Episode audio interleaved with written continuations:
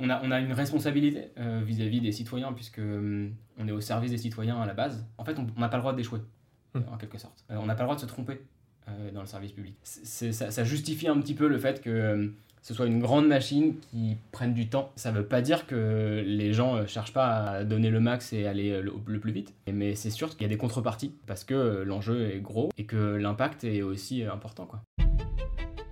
Avoir un métier qui a du sens. On en parle beaucoup, mais qui sont vraiment ces jeunes qui s'engagent dans des métiers à impact social ou environnemental? C'est pour aller à leur rencontre que nous avons créé le podcast Beyond Impact. Nous, c'est Thomas et Daphné, deux investisseurs dans les entreprises à impact. Dans chaque épisode, nous invitons de jeunes actifs qui ont choisi de mettre leurs compétences au service d'enjeux sociaux et environnementaux. Nous évoquons avec eux leur parcours de vie, la réalité de leur travail, ce qui les a inspirés et poussés vers ces nouveaux métiers de l'impact. Et aujourd'hui, on est très content de recevoir Chloé et Guillaume. Bonjour à tous les deux. Bonjour. Ça va Ouais, très, Très bien. bien. A priori, tous les deux, vous vous connaissez pas, et pourtant, vous partagez pas mal de similitudes dans vos parcours respectifs, surtout sur euh, le fait de mettre vos compétences, en particulier la tech et la data, au service de l'intérêt général. Euh, je voulais peut-être commencer par toi, euh, Guillaume. Je pense qu'on a une mauvaise conception et une mauvaise idée peut-être de ce que c'est de bosser euh, dans la tech, notamment pour l'État. Euh, donc toi, tu bosses pour Etalab, donc euh, peut-être comprendre un peu mieux ce que c'est Etalab, comment t'en es arrivé là, et est-ce que justement ça a un peu démystifié toi ce que tu pensais de ce que c'était bosser pour l'État? Ouais, tout à fait. Alors, euh, Etalab, c'est euh, une branche euh, de la direction interministérielle du numérique. C'est un très grand mot pour dire la partie un peu transverse du gouvernement qui s'occupe d'appliquer et de mettre en place des transformations numériques, donc de numériser un peu les différents ministères de l'État. Ok. Etalab en particulier euh, est né autour d'un projet qui s'appelle data.gouv.fr, Mhm. qui est le réceptacle de toutes les données qui sont créées et mises en ligne par euh, l'ensemble des administrations publiques, histoire qu'on puisse construire des services euh, par-dessus et que les citoyens, mais aussi les autres administrations et aussi les entreprises puissent euh, euh, créer et créer de la valeur en fait à partir euh, de, de ça. Et on, euh, je pense qu'on l'a vu euh, récemment avec euh, la crise du, du Covid. Il y avait quand même pas mal de données qui étaient accessibles directement sur DataGouv. Est-ce que tu as eu l'impression que c'était vraiment une initiative de, de l'État de, de mettre à disposition ces données, en particulier par rapport à d'autres pays européens où c'était moins accessible? Est-ce que tu vois, c'était une vraie volonté que tu as senti dès le départ de, l'État de mettre à disposition des données comme ça? Ouais, ça a été hyper important. Il y a eu pas mal de personnes chez nous qui ont, fait, qui ont bossé le week-end euh, pendant de longs mois. Je pense notamment à Mathilde, je lui fais une petite dédicace, euh, qui, a, qui a passé beaucoup de temps. En fait, le, le- le plus gros du travail pour nous, ça a été. Alors, on a, en France, on avait déjà la chance du coup d'avoir datagouv.fr, Mm. donc d'avoir l'entrepôt qui était capable de recevoir ces données. Maintenant, il fallait les motiver, les différentes administrations. En l'occurrence, c'était les ARS, les agences régionales de santé, pour euh, regrouper beaucoup plus vite et nous envoyer les données pour que nous, on puisse ensuite les publier en open data, centralisées sur DataGouv. Et une fois que ça, c'était sur DataGouv, donc ça, ça a mis quelques temps, mais très rapidement, on- en France, on a été capable d'avoir des chiffres euh, euh, sûrs et, et, et en live tous les jours. Quoi. Mm. Euh, et une fois que ça, ça a été mis en place, bah, on a vu plein d'applications comme Covid Tracker qui ont pu utiliser ces données pour faire des visualisations. Et, alors, bien sûr qu'on on a aussi fait des visualisations, mais eux en faisaient des bien meilleurs que nous, bien, avec plein de personnes euh, qui travaillaient sur le projet. Et c'est super, c'était exactement pour ça que DataGouv euh, a, été créé il y a 10 ans. C'est pour que la donnée puisse être réexploitée et qu'il y ait de la valeur qui en soit euh, exploitée derrière. à la fois pour de la visualisation de données, pour de la recherche. Enfin, il y a plein de, plein de use cases différents sur, sur l'open data. Et d'ailleurs, même, je rebondis sur ce que tu dis, mais c'est vrai qu'au sein même des hôpitaux, elle était, enfin, Covid Tracker a été réutilisé pour anticiper un peu les besoins qu'ils avaient. Mm. Euh, donc, le, le- le simple fait de pouvoir, euh, allez, on prend l'exemple d'un département où il y a plusieurs hôpitaux, euh, le simple fait que ça, ça puisse être agrégé après un endroit et redispatché via des visualisations, ça permet à un hôpital voisin de pouvoir anticiper aussi euh, quelque chose qui arrive. Je n'ai absolument pas travaillé en, hôpi- en hôpital, mais on peut imaginer que ça a pu être utilisé de, de cette façon-là aussi. Quoi. Donc ouais, Ouais. c'est très cool. Je, je pense qu'on on a plein de questions sur Etalab et, sur, euh, et, et notamment pour avoir des exemples précis, mais on y reviendra peut-être après. Toi, ton rôle chez Etalab, quel est-il précisément? Moi, je suis euh, sur un projet qui s'appelle PIAF, euh, pour des IA francophones, Ok, un acronyme. Euh, Très bel Et en acronyme. fait, euh, ouais, le- le- l'idée de ce projet, c'est de... Il est issu d'un constat qui a été fait en 2018 à l'issue du rapport Villani, hmm. qui devait faire des propositions au gouvernement pour la place de la France dans l'IA, en gros, si je résume. Mhm. Et l'une de ses suggestions, c'était de créer des ressources francophones pour qu'on puisse avoir des modèles et des applications performantes en français et que derrière on puisse avoir un écosystème francophone autour de l'intelligence artificielle. Euh, et en fait, euh, on s'est dit, bah oui, effectivement, il y a un manque de, de ressources en IA euh, qui est, qui, est, évident. Le problème, c'est qu'il y a plein de possibilités dans, dans l'IA. Nous, on a choisi une d'elles qui s'appelle la question-réponse. et donc, on a créé en gros un premier jeu de données qui permettait d'entraîner des, des, modèles à faire de la question-réponse la question -réponse en français. et qu'on a évidemment publié donc, le jeu de données sur DataGouv en open data et le modèle ensuite qu'on avait entraîné, on l'a mis en open source euh, sur euh, Hugging Face en l'occurrence, pour ne pas les citer. Euh, et, voilà, et du coup le projet c'est ça, c'est promouvoir en gros l'intelligence artificielle francophone via des initiatives comme celle-ci. Trop bien, super. Merci beaucoup Guillaume, passionnant. Je, passe à Chloé maintenant. Chloé, toi tu fais quelque chose d'assez différent, mais finalement toujours aussi centré sur la tech et la data au service euh, euh, d'un sujet euh, d'impact, d'un sujet sociétal. Est-ce que tu peux nous dire ce que tu fais toi actuellement? Quelle est l'entreprise pour laquelle tu, travailles? Oui, bien sûr. Donc, moi, je travaille pour Nabla. C'est une start-up qui développe une application dédiée à la santé des femmes. C'est-à-dire que nous développons une application dans laquelle les femmes peuvent poser des questions médicale ou euh, un petit peu sur euh, sa santé en général à des vrais médecins qui vont répondre euh, derrière dans, un, dans un chat. L'idée est d'essayer de, de développer vraiment une médecine qui soit beaucoup plus en continu. on, a, on cible les femmes parce qu'elles ont des, des problèmes ou des situations de santé qui, sont, qui qui requiert souvent beaucoup plus de suivi sur le long terme. par exemple, beaucoup de femmes prennent la pilule euh, chaque jour. Donc, euh, au-delà de, la partie euh, chat médical, on développe vraiment du contenu médical certifié, des recommandations. Enfin, c'est vraiment un peu le compagnon de santé qu'on a dans sa poche pour être un petit peu l'ami, enfin, le pote médecin pour ceux qui n'ont pas la chance d'avoir un, un pote médecin à proximité. Très clair. Et alors toi, chez Nabla, qu'est-ce que tu fais? Je travaille, euh, donc mon poste est stratégie et opération, donc ça veut un peu tout et rien dire. C'est large. Euh, je travaille, euh, j'ai un peu, en gros, il y a trois piliers dans mon travail. Donc le premier, c'est la partie stratégie, donc on essaie de trouver quelle est la meilleure offre pour répondre aux besoins des utilisatrices et des, des patientes. donc ça, on développe une application en France et au UK et on essaie de vraiment comprendre quelles peuvent être les différences entre ces deux pays. Euh, une partie opération qui est donc sur la partie vraiment euh, opération médicale parce que donc les médecins qui répondent sur l'application euh, Nabla sont des médecins qui travaillent pour Nabla. Donc ils sont ils sont soit des, des, horaires par heure ou alors ils sont vraiment employés de Nabla sur le plus long terme. Et donc il faut gérer vraiment toutes les parties process savoir qui est-ce qui répond à quel moment. Est-ce qu'on est-ce qu'on arrive vraiment à développer un service qui puisse être utile un peu tout le temps pour les différentes femmes. Et la troisième partie qui est le plus proche de de ma formation euh, sur la partie data, c'est d'analyser les données euh, du produit pour euh, essayer d'orienter du coup justement la stratégie un peu produit de l'application en se basant sur des données vraiment quantitatives d'utilisation et essayer de comprendre ce qui plaît, ce qui plaît pas, à quel moment il y a des points de friction. Ok.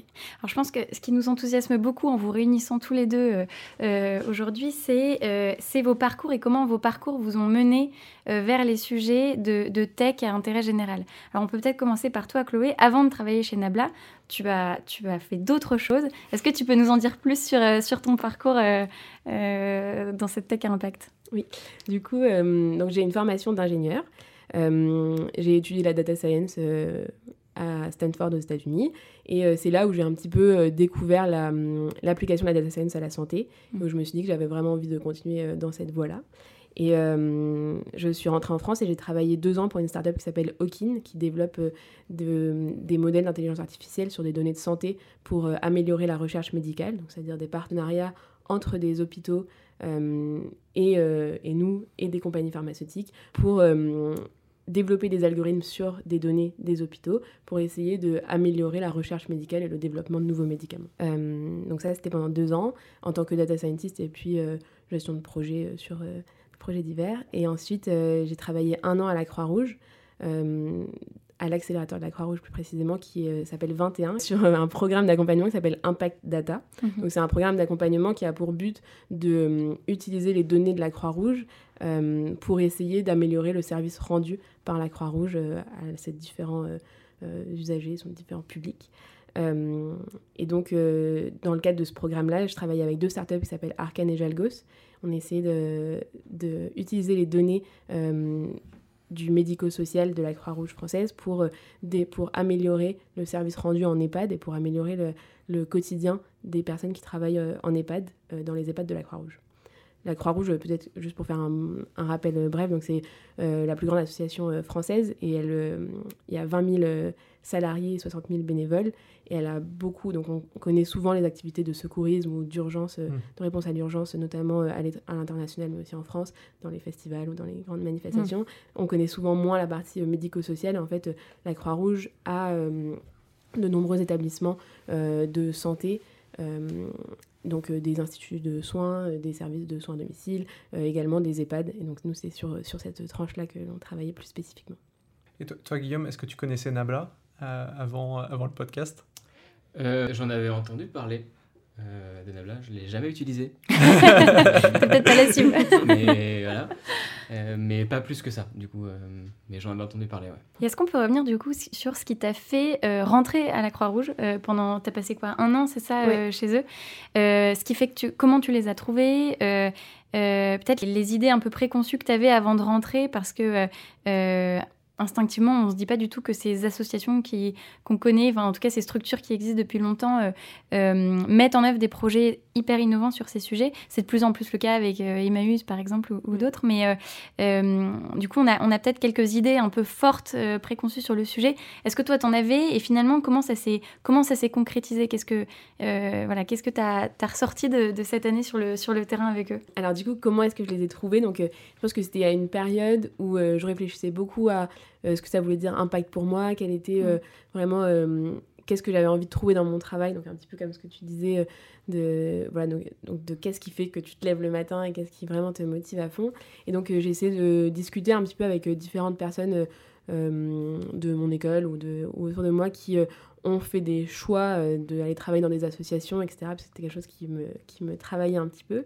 Et donc, de fil en aiguille, en fait, euh, j'ai euh, j'ai découvert cet accélérateur de la Croix-Rouge. et on m'a dit qu'il y avait ce programme Impact Data qui allait se lancer donc, pour vraiment sur les données de la Croix-Rouge. Donc, vraiment, c'était pas encore lancé à l'époque, du coup C'était pas encore lancé, non. C'était la, première, donc c'était la première édition à laquelle je, je suis allée. Hmm. Et, et du coup, et donc, en découvrant ça, je me suis vraiment dit, c'est c'est vraiment parfait. C'est, tu vas dans une association, euh, tu vas travailler sur des sujets de data, ça va être, enfin, c'est vraiment euh, juste l'alignement de absolument tout. Et alors, euh, les idées un peu préconçues, je pense que je, je, pensais un peu me retrouver dans un, dans un vieux bâtiment un peu austère. Enfin, je sais pas. De... Et alors, pas du tout, parce que 21, justement, c'est un petit peu. c'est vraiment essayer de mettre de l'innovation dans cette grande maison Croix-Rouge. Donc, les locaux sont magnifiques, on a un grand open space, c'est ultra dynamique, c'est vraiment... Donc euh, quand j'y suis allée pour aller rencontrer les gens, je me suis dit, waouh, en fait, euh, en fait j'ai vraiment l'impression de pouvoir tout combiner. donc j'y suis allée en me disant vraiment, euh, on va pouvoir faire des choses techniquement super intéressantes sur ces données-là. et donc ce que j'ai découvert, y a eu, ça a été vraiment plein d'apprentissage toute cette année-là je pense que hum, on se rend compte quand même de ce que c'est d'être travailler dans une énorme maison alors que moi mmh. j'avais travaillé euh, dans une start-up où vraiment tout va tout va super vite mais tout, tout le monde est à tout à côté euh, les uns des autres. Et, euh, et, là travailler dans une immense maison comme ça avec en fait la, enfin, la Croix-Rouge il y a le siège social qui est à Montrouge mais ensuite il y a des un peu des petites unités de partout en France.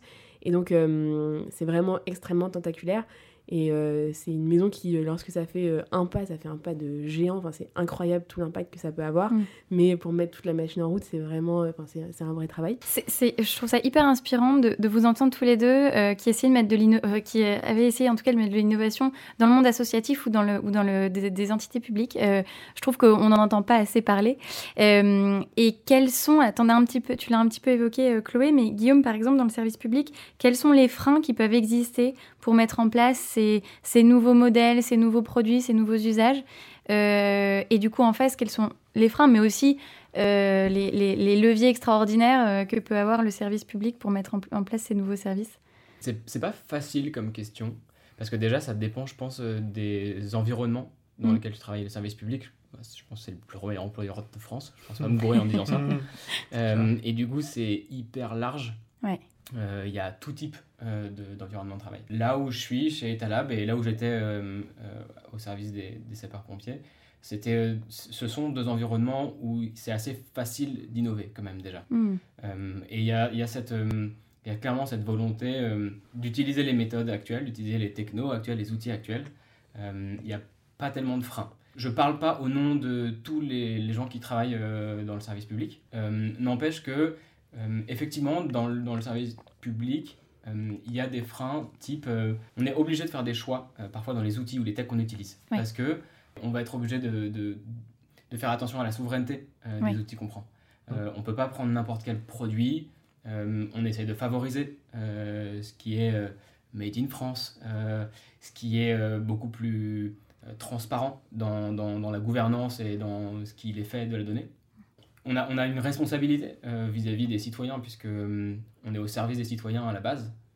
Euh, et du coup, ça, ça a aussi euh, un peu d'impact. On peut- En fait, on n'a pas le droit d'échouer, Hmm. en quelque sorte. Hmm. Euh, on n'a pas le droit de se tromper euh, dans le service public.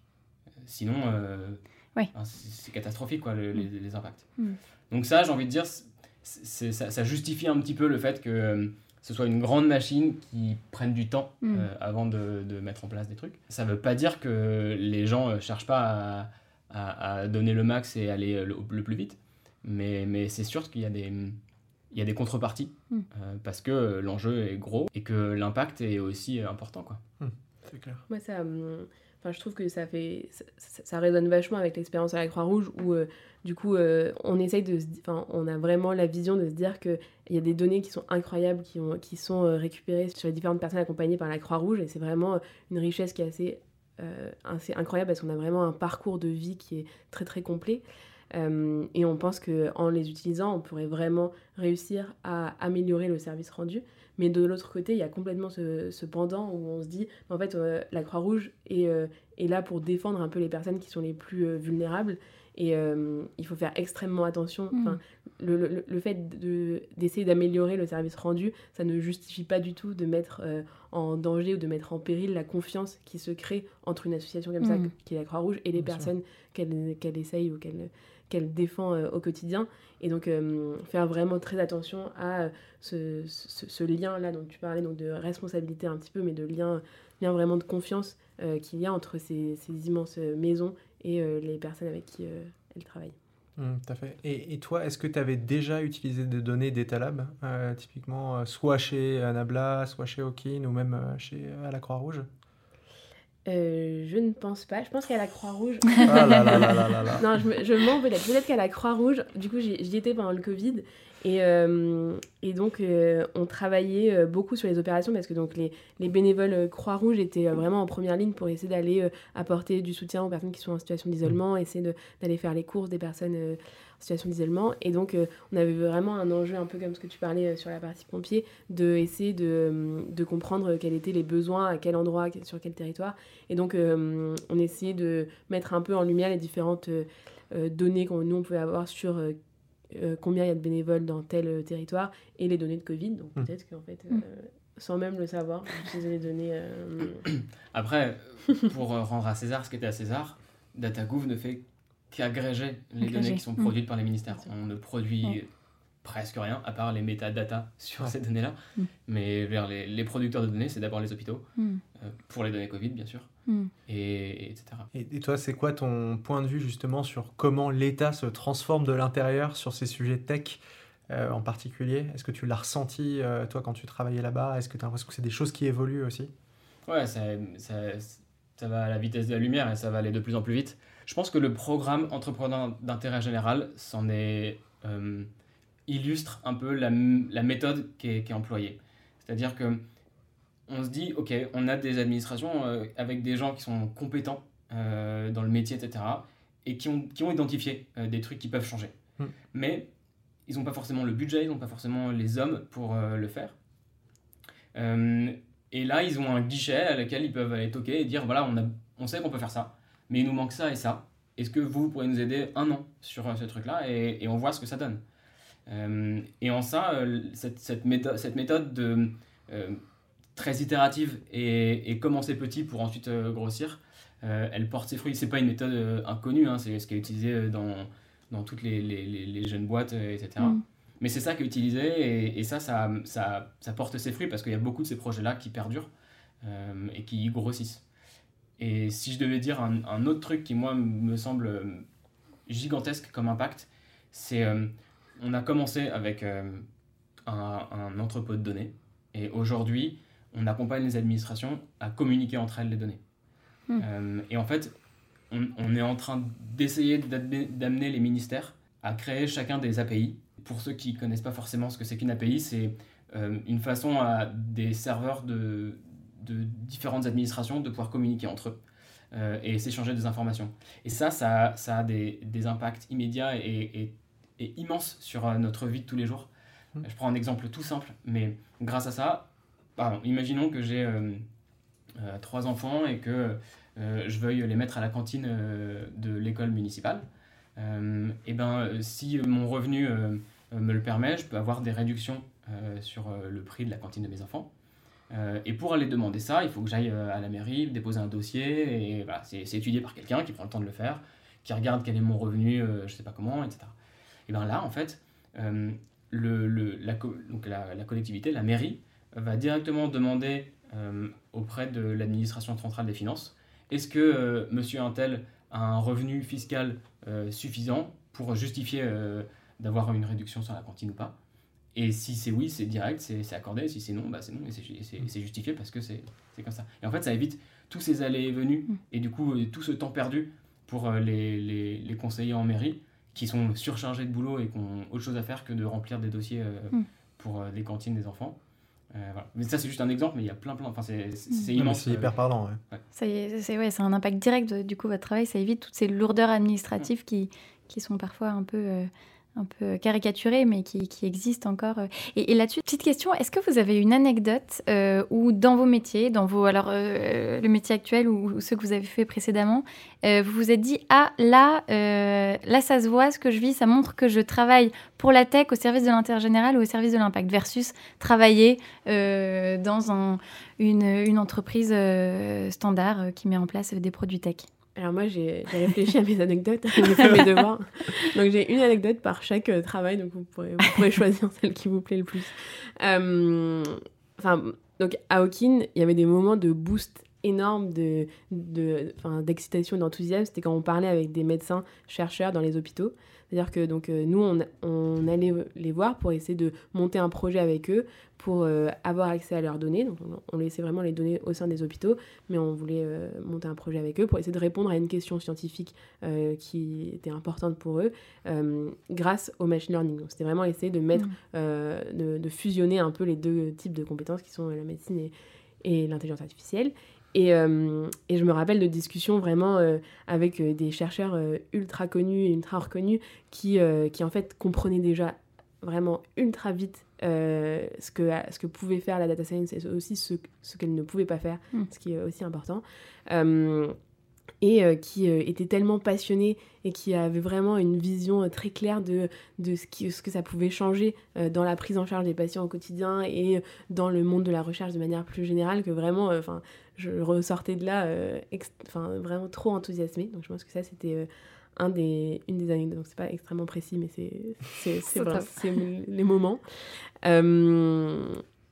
à la Croix-Rouge, on allait visiter du coup les, les EHPAD donc les EHPAD de la Croix-Rouge avec lesquels on travaillait euh, sur le projet euh, donc, euh, Impact Data. Et je trouve que dans ces moments-là, on se rend compte vraiment d'un autre. Enfin, ça, ça, ça, change complètement la vision un peu du monde que l'on peut avoir jusqu'à là, qui est dans notre petite bulle mmh. un, peu, un peu refermée, et vraiment se rendre compte de ce que ça, à quel point ça peut être difficile, le quotidien peut être difficile pour pour les personnels soignants. En plus, mmh. en période Covid, c'était mmh. vraiment euh, vraiment très complexe et euh, à quel point en fait euh, essayer de mettre un petit peu de tech là-dedans peut vraiment peut vraiment en fait leur faciliter la vie au quotidien et je pense que c'est assez enthousiasmant aussi Et, et, là, chez Nabla, tous les jours, on reçoit des remerciements d'utilisatrices qui nous disent qu'elles ont découvert notre application et qu'elles sont ravies, que ça vraiment ça les accompagne au quotidien. Et donc, c'est des petits coups de boost mm. qui font vraiment, enfin, qui, qui, font qu'on est content de se lever le matin. Est-ce que vous avez un contenu à recommander en lien avec euh, l'impact? Euh, Ça peut être un bouquin, ça peut être un podcast, euh, ça peut être une émission. Est-ce que vous avez quelque chose en tête? Par exemple, toi, Guillaume? Oui, j'ai un contenu à recommander. J'ai un ami qui travaille depuis quelques années dans un projet qui s'appelle The Ocean Cleanup Project et dont l'objectif c'est de nettoyer l'océan en gros du plastique qui traîne ce qu'on appelle le, le, septième continent, etc. Euh, et ça, je trouve que c'est un exemple, euh, c'est l'exemple parfait d'un truc à impact mais hmm. immense. Euh, et de, c'est une association, enfin, y a pas, c'est pas un but lucratif. Hmm. et pourtant, il y a des centaines de personnes qui travaillent sur ce projet-là. ça, veut, et ça veut bien dire que, mine de rien, quand on, quand on a envie de faire un truc pour le bien commun, pour l'intérêt général, peu importe ce que c'est, il y a, y a, moyen de creuser, il y a moyen d'aller de, d'aller chercher et d'avoir un impact euh, très fort. Et moi, je trouve ça trop chouette. Euh, le, le, fait que ça existe et que ça marche, euh, surtout que la semaine dernière, ils ont, ils ont release leur, ils ont mis en place, enfin, ils ont prouvé que ça marchait et qu'ils avaient été capables de le faire. je, trouve ça, je trouve ça trop chouette. Je trouve que ça donne vraiment de l'espoir. c'est hyper bien. C'est ces grands filets qui brassent les, Exactement. Exactement. Ok. Et toi, Chloé Et euh, d'autres assos un peu, euh, mais que vous connaissez bien, euh, je trouve que hum, il y a Data for Good et Latitude qui sont de, des assos qui essayent de vraiment mettre en lien des personnes qui veulent travailler sur le domaine de, de la tech ou dans, les domaines data science et sur pour avoir un impact positif. et donc, je pense que être dans ces communautés-là, c'est vraiment, enfin, ça, ça permet de nourrir un petit peu l'esprit. Euh, voilà, et après, il y a d'autres podcasts. Moi, j'écoute euh, End of the Tunnel, qui est un podcast en anglais de Light Watkins, qui en gros discute avec des personnes qui ont des parcours de vie euh, inspirantes. Donc, voilà, je vous recommande si vous voulez. Super. en plus, on recevra Lou, qui, qui, est à l'origine de Data for Good, dans un des prochains épisodes. Teasing. Chloé, Guillaume, merci beaucoup euh, de votre temps. Merci beaucoup pour euh, le podcast. C'était vraiment super intéressant, hyper enrichissant. On est euh, super heureux d'avoir de nouveaux podcasts qui vont arriver prochainement. N'hésitez pas à vous abonner sur la chaîne YouTube sur laquelle vous pouvez visionner en vidéo et en audio le contenu des podcasts. Et sinon, sur toutes les autres plateformes de streaming, vous pouvez écouter en audio le podcast. Merci à tous. Et pour en savoir plus sur la tech à impact, n'hésitez pas à vous abonner à la newsletter de Ring Capital. À bientôt.